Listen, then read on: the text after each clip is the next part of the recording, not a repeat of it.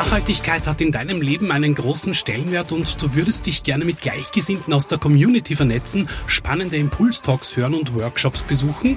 Dann komm auf alle Fälle am 11. Juni ab 11 Uhr zum Speak Out Festival ins Museumsquartier Wien. Mehr Infos und Tickets bekommst du auf speakout.at.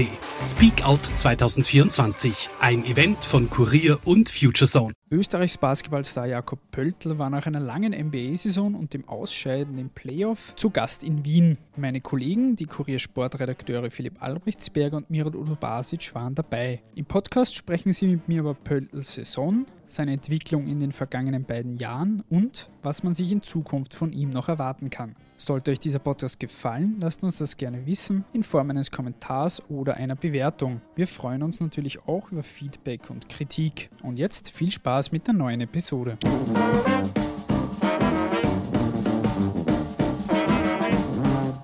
Lieber Mirat, lieber Philipp, herzlich willkommen im Podcast. Heute wieder mal zu dritt wir finden uns hier zusammen oder wir haben uns hier zusammengefunden, weil Basketball-Aushängeschild Jakob Böltl heute in Wien zu Besuch war und Journalisten Rede und Antwort gestanden ist. Ihr beiden wart auch mit dabei. Sein Team, die Toronto Raptors, sind erst vor kurzem im Conference-Semifinale der NBA gegen Cleveland ausgeschieden. In der Best-of-Seven-Serie ist man klar mit 0 zu 4 unterlegen. Was Böltl selbst zu diesem Ausscheiden sagt, hören wir uns kurz an.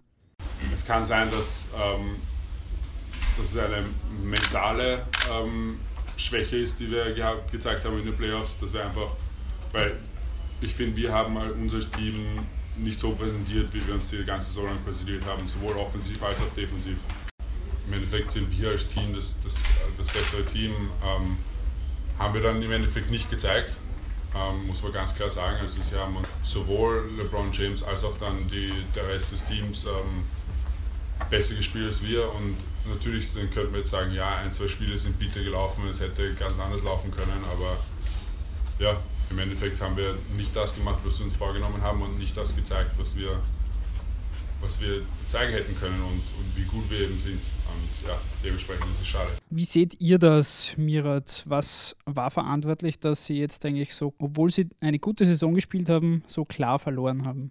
Zum einen muss man ja sagen, dass, dass das also Ganze in, der, in den US-Sportarten ein bisschen anders abgeht, als man es normalerweise gewohnt ist. Da legen die meisten Spitzenclubs ihren Fokus stark auf die Playoffs. Und die Saison dauert ja 82 Spiele, das ist ja ziemlich lang und da kommen ja noch weitere dazu. Und man muss immer quasi auf einem sehr hohen Level spielen. Und die Raptors haben es geschafft, irgendwie ein, eine wirklich super tolle Saison hinzulegen. Und ich vermute auch fast, dass die Kräfte ein bisschen am Ende waren, weil das war eine Rekordsaison für die Raptors. So viele Siege haben sie in einem Grunddurchgang in der Regular Season nie geschafft. Und ich vermute auch, dass das irgendwie eine Rolle gespielt haben könnte, obwohl Philipp und ich beide der Meinung waren, dass sie in den Playoffs durchaus weiter hätten kommen können. Aber man muss auch sagen, die Mannschaft, gegen die man ausgeschieden ist, die Cleveland Cavaliers, haben, äh, ist, sind eine Spitzenmannschaft, die haben deutlich mehr Erfahrung in den Playoffs und sind auch letztes Jahr nur zum wiederholten Male irgendwie im Finale gescheitert und sind eine absolute Spitzenmannschaft und ich glaube, da fehlt es auch ein bisschen an Erfahrung in solchen Phasen der Saison. Woran machst du das Ausscheiden fest? Ist es wirklich dieser mentale Aspekt, diese mangelnde Erfahrung, die Kräfte, die gefehlt haben? Ich glaube vor allem, dass man jetzt in dieser Serie gegen die Cleveland Cavaliers gesehen hat, dass die Cavaliers einfach die besseren äh, Führungsspieler auch hatten, die da mehr Verantwortung übernommen haben und die Spiele äh, entschieden haben. Das war, glaube ich, der große Faktor. Wenn man sich bei den Raptors anschaut, die haben auch einige, einige Stars und All-Stars, die auch im, im Grunddurchgang überzeugen konnten und tolle Partien, tolle Serien hingelegt haben von mehreren Spielen, wo sie sehr dominant waren. Und das konnten sie jetzt dann überhaupt nicht, äh, überhaupt nicht ausspielen. Wenn wir uns die Zahlen von Jakob Böltl in dieser Saison ansehen, er hat in der Regular Season 1523 Minuten gespielt in 82 Spielen, 567 Punkte geholt, 393 Rebounds und 100 blockierte Würfe. Im Playoff waren es dann nochmal 140 Minuten, in neun Spielen 49 Punkte und 36 Rebounds. Viele Zahlen, aber was sagen die jetzt tatsächlich aus? Wie ist die Leistung von Böltl in dieser Saison jetzt wirklich einzuordnen? Jakob Pöltl ist heute selbst darauf angesprochen worden. Ich glaube, dass das ist, äh, das befindet sich in seinem zweiten Jahr in der NBA und da ist, glaube ich, dauert noch die Suche nach der die Selbstfindung äh, nach der Rolle im Team. Die ist noch, äh, glaube ich, lange nicht abgeschlossen. Und heute gab es eine interessante Frage, wie er quasi sich ein perfektes Spiel von ihm vorstellt und da hat er zuerst die Defensivleistung hervorgehoben. Es könnte wirklich äh, in die Richtung gehen, dass sich Pöltl zu einem Defensivspezialisten entwickelt. Äh, wir werden, glaube ich, ihn künftig auch jetzt nicht erleben, dass der auf laufenden Bande Spiele mit sehr überragenden Zahlen hinlegt, aber das ist, glaube ich, ein grundsolider Spieler, der in jeder Rotation nützlich sein kann. Und das hat er auch bewiesen. Also Anfang der, anfangs hat er jetzt nicht so sehr in die Mannschaft hineingefunden. Mit der Laufe der Saison hat er auch der inzwischen leider entlassene Coach erkannt, dass was seine Stärken sind und hat ihm mehr Spielzeit gegeben und der hat, glaube ich, ganz gut hinbekommen. Also der hat, der hat das Vertrauen in ihn, äh, das in ihn gesteckte Vertrauen irgendwie rechtfertigen können. Auf den Trainer kommen wir auch gleich zu sprechen. Bevor wir darauf eingehen, er ist jetzt zwei Jahre, wie du schon gesagt hast, in Toronto. Wie hat er sich in dieser Zeit jetzt entwickelt? Wo siehst du, Philipp, seine größten Stärken, aber vielleicht auch aktuell noch Schwächen? Ja, die Schwächen sind schwierig auszumachen, weil er eine bestimmte Rolle im Team erfüllen muss, was mit sehr viel äh, Defensivarbeit zu tun hat. Und es hängt auch davon ab, in welchen Spielszenen äh, er in die Mannschaft kommt. Da hat er ganz bestimmte, bestimmte Aufgaben zu erfüllen. Das heißt, allein von der Trefferquote, die sagt jetzt nicht wahnsinnig viel aus beim, beim, beim Jakob Böltl, auch wenn, die, auch wenn er sich da deutlich steigern konnte im Gegensatz zum ersten Jahr. Ich glaube, dass, dass seine Rolle ähm, einfach sein wird, sich als guter, guter Defensivspieler auch da durchzusetzen, nochmal an Körpermasse zuzulegen, was er heute auch gesagt hat, dass er nochmal robuster wird und unangenehmer für die, für die Offensivspieler der anderen Mannschaften. Dann kommen wir zur Trainerposition. Dwayne Casey ist überraschend kurz nach dem Playoff-Ausscheiden entlassen worden und das, obwohl er kurz zuvor zum Trainer des Jahres in der NBA gekürt worden ist. Böltl hat sich auch bei dem Pressegespräch kurz zu diesem Personalwechsel geäußert. Es ist es ist das Business leider und damit müssen wir alle leben. Und ähm, ja, dementsprechend freue ich mich auf nächste Saison und hoffe ich, dass ich so viele wie möglich wiedersehen werde bei uns im Team. Er sieht das Ganze sehr nüchtern, sagt, das ist nun mal das Business. Aber was heißt das jetzt für ihn, dieser Trainerwechsel? Inwiefern ist, er hat jetzt den Vertrag erst vorzeitig um ein Jahr verlängert bis 2019. Was heißt dieser Trainerwechsel für ihn? Wird es jetzt einfacher, schwerer? Grundsätzlich ist die, ist die Frage schwer zu beantworten. Wie er heute auch bei diesem Gespräch wieder mal betont hat, äh, hat er die Rolle des Coaches Casey hervorgehoben ich glaube, dass der sehr wohl wusste, wo seine Stärken liegen und diese auch dann ausspielen konnte in dieser Rotation. Aber wie, wie, wie du selbst vorhin gesagt hast, das ist das Business und das unterstreicht noch einmal, was wir anfangs gesagt haben. Also da leider Gottes der, der Casey führt die Mannschaft zu einem Clubrekord und dann kommen die Playoffs und die zählen halt in den USA nur und dann muss er gehen.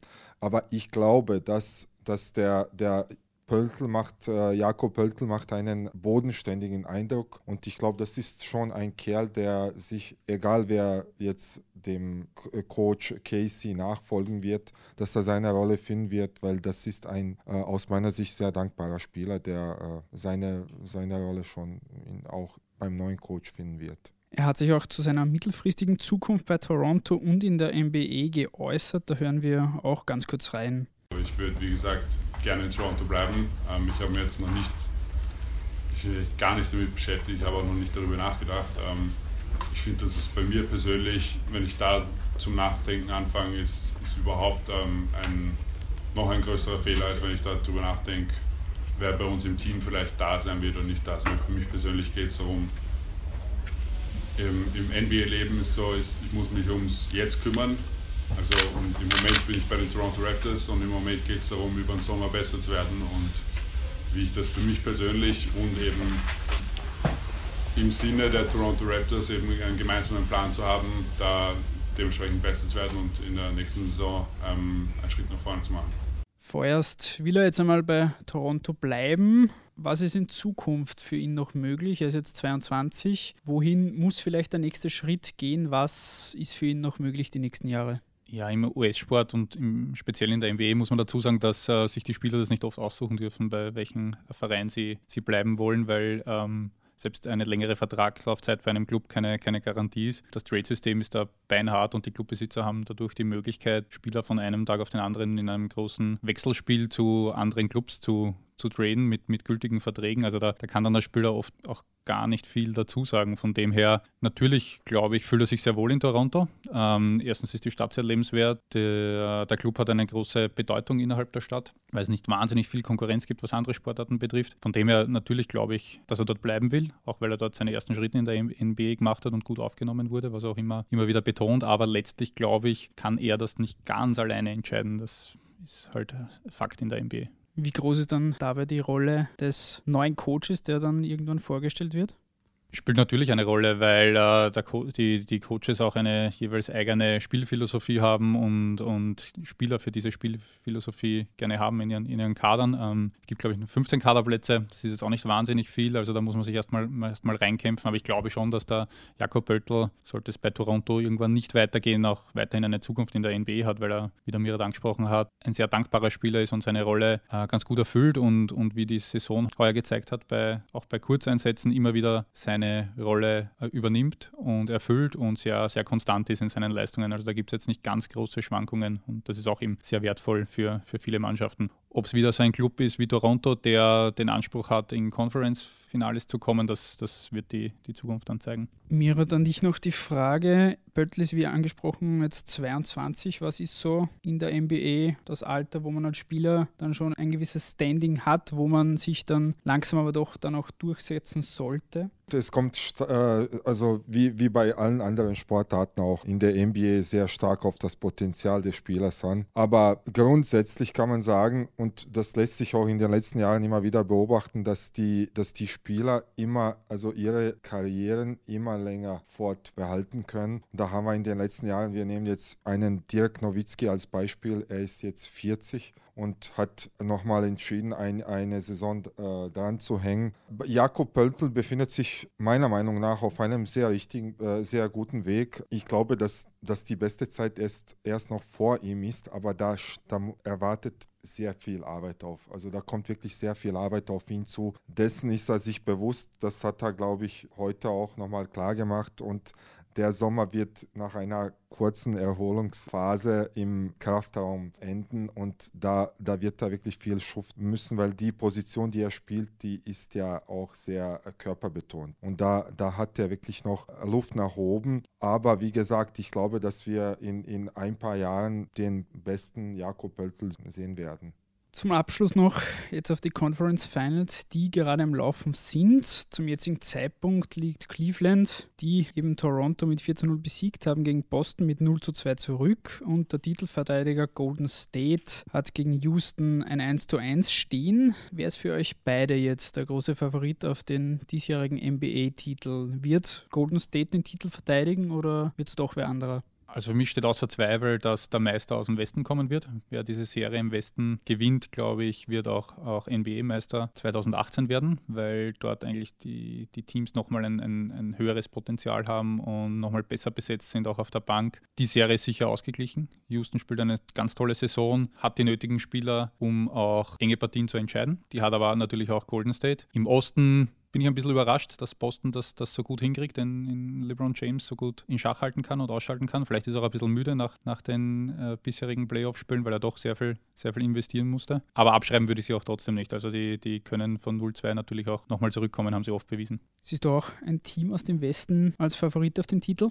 Ja, sicherlich. Äh, Im, Im, Westen sind traditionell die besten äh, Mannschaften immer äh, zu finden mein Herz hängt ein bisschen an den Boston Celtics, weil das wäre ja in, in dieser Zeit der äh, sogenannten Superteams, äh, die jetzt zusammengewürfelt werden, also wo wirklich äh, mehrere Topstars, Megastars in einer Mannschaft, Mannschaft zu finden sind, sind die Boston Celtics genau das Gegenteil. Und das wäre, also die Boston Celtics sind im Moment der Underdog schlechthin, spielt ohne zwei große Stars, die leider Gottes verletzt sind und schaffen es trotzdem äh, auf diesem Level zu spielen spielen. Äh, man muss ja einen LeBron James, wie Philipp gesagt hat, in Schach halten. Es ist nicht einfach. Es wäre ein Underdog, also ein Meister, den man sich eigentlich wünschen würde. Aber wie gesagt, die größeren Chancen sind natürlich auf Seiten der Golden State Warriors. Ich tippe mal, dass sie es auch dieses Jahr machen werden.